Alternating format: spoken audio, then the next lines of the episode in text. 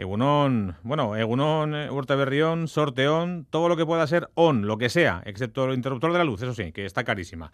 Espero que el enchero, los Reyes Magos, Papá Noel o el tío del saco hayan sido generosos en este cambio de calendario y que todos y todas tengáis la misma energía que yo para hincarle el diente al 23, que ya tenía ganas yo de empezar a sacar piedras de la mochila en este año nuevo.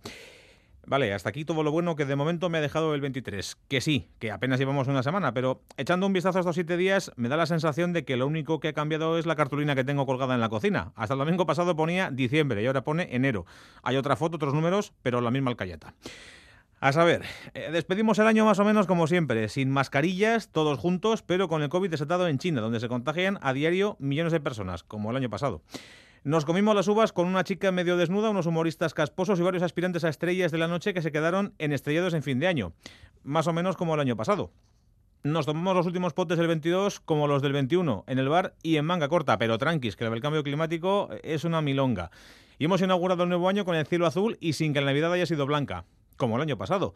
Nos fuimos del 2022 con el tío Vladimir tirando cohetes en Ucrania, pero cohetes de los que matan. Dejamos a la gente de aquel país sin luz, sin calefacción, en pleno invierno y con el corazón encogido.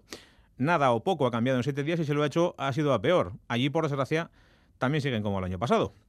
Que sí, que es muy pronto para hacer balances, ya lo sé, tampoco soy tan gilipollas, pero será porque tengo ya una edad que me lo permite, será porque lo que veo a mi alrededor no me hace ser muy optimista, por lo que sea, pero cada día que pasa soy un poco más escéptico. Diréis, bueno, pero los datos del paro han sido buenos o han quitado el IVA a los productos de primera necesidad de la cesta de la compra. Pues sí, eso ha pasado, pero la perspectiva de tener un inicio de año jodidillo en lo que a los dineros se refiere tampoco se nos ha quitado de encima. Y eso sumadle que estamos en año electoral, ¿eh? autonómicas en algunos lugares, municipales en todos y generales a fin de año, si no se adelantan. ¿Y qué queréis que os diga? La bronca política con la que se acabó el año no ha mainado en este principio del nuevo. Se siguen insultando que si tú rojo, que si tú facha, que si tú de la ETA. Y en el ruido se diluye su incapacidad manifiesta para solucionar los problemas que tenemos a diario. Los que tenemos nosotros, ¿eh? Eso está claro. En fin, supongo que se me irá pasando con el tiempo. Estas pocas esperanzas de que el año nuevo sea un año bueno, digo, y eso que venimos de donde venimos. Entre confinamientos, vacunas, inflaciones y guerras, se nos han ido dos calendarios negros como el carbón. Eh, ¿sabéis lo que he pensado? Que todavía me queda algo de chacolí de estas fiestas. Y turrón del blando, del que no quiere nadie. Y peladillas. Y langostinos, a tope con los langostinos. Y aunque sea 7 de enero, pues no deja de ser sábado. Así que, aunque sea por un rato, voy a dejar todo ese escepticismo colgado de la percha, me voy a dar una vuelta por la calle y voy a sonreírle a este día. Y lo que venga, que venga.